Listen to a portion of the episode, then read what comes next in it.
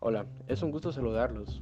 Mi nombre es Eric Daniel Estrada Esteban y soy miembro de Melanocitos, pintando un futuro para la medicina. Somos una corporación de estudiantes de medicina de la Facultad de Medicina de la Universidad Autónoma de Chiapas, en Tuxtla Gutiérrez, específicamente del Campus 2. Tenemos como objetivo principal compartir con ustedes, nuestro estimado público, información de carácter confiable, podríamos decir ultra confiable, sobre un tema que evidentemente pasa desapercibido por casi la totalidad de la población, incluso para nosotros, médicos en formación, pero pues con una demasiada repercusión en la sociedad, puesto que se trata de cuestiones demasiado comunes entre nosotros, quizás en mayor medida de lo que imaginamos. Y bien, nuestro tema núcleo es los xenobióticos. Seguramente hemos escuchado a alguien mencionar esta palabra tan peculiar o la pudimos haber leído en algún texto, y es que precisamente los xenobióticos son aquellos compuestos presentes entre nosotros más de lo que podríamos imaginar. Con decir los xenobióticos nos referimos a todo aquel compuesto que no esperamos encontrar dentro de un organismo, es decir, un cuerpo extraño para nuestro cuerpo. Y ustedes dirán, pero Eric, incluso el polvo puede ser un xenobiótico. Entonces, pues la cuestión acá es que lo relevante es la composición química de estas partículas.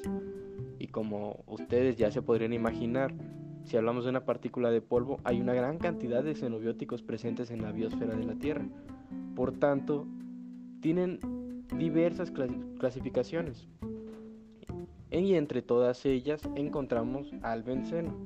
Si quieren saber más de xenobióticos de forma general, pueden seguir a nuestro canal. En este caso, este podcast se centrará en uno de los xenobióticos más comunes. El benceno es el líquido incoloro de olor característico y sabor a quemado. No me pregunten cómo lo sé. Consiste en un anillo cerrado de seis átomos de carbono unidos por enlaces químicos que resuenan entre uniones simples y dobles. Cada átomo de carbono está a su vez unido a un átomo de hidrógeno. Hablando químicamente, esta es la explicación. Estos se pueden dar principalmente de forma natural o antropogénica. Obviamente la antropogénica predomina. El ser humano produce cantidades incalculables de benceno día a día.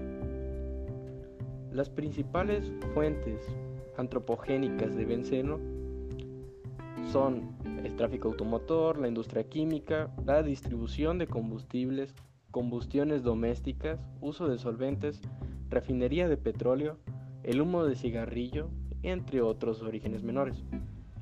Tenemos como principal productor de benceno a nivel mundial el tráfico automotor con un 57.5%. De ahí le siguen las combustiones domésticas y para hacer algo tan sencillo, el humo de cigarrillo, de cigarrillo produce 10.9%. Esta es, una gran, esta es una cantidad muy grande, rebasando la refinería de petróleo e incluso el uso de solventes. Entonces, entre consumidores activos y pasivos, podemos tener un gran número, un gran porcentaje de producción de benceno, con 10.9% a nivel mundial. Y bueno, hablemos de una de las ciudades más tranquilas. En Canadá, que es uno de los países de Norteamérica con clima frío, no es una excepción a la exposición de xenobióticos, aunque dichas cifras mostradas en la exposición de una persona promedio no se comparan con la exposición de un fumador de 1800 microgramos al día. Tenemos que una exposición a una persona promedio radicará desde 140 microgramos al día hasta 1 o 2 microgramos al día. Las variantes son el aire ambiental, los interiores, es decir, cocinas, oficinas, restaurantes, alimentos y bebidas en muy menor medida, y el tráfico automotor. Al menos en esa ciudad los interiores son los principales productores de benceno, siguiendo de, de ellos el tráfico automotor, por lo que se considera un tercer lugar. En el aire ambiental se encuentran dispersas todas esas partículas producidas por los interiores y por el tráfico automotor, entre otras. Entonces, tenemos una menor exposición procedente del aire ambiental. Y en alimentos y bebidas tenemos una muy casi nula exposición a este compuesto químico. Pero estas cifras son muy muy muy alejadas de la exposición a la que se encuentra un fumador, que como les decía es de 1800 microgramos al día entre fumadores activos y pasivos. Y bien, esto fue solo de carácter informativo, les doy las gracias por su atención y si quieren saber más información acerca de los xenobióticos y las generalidades de, de ellos, les invito a seguirnos. Gracias.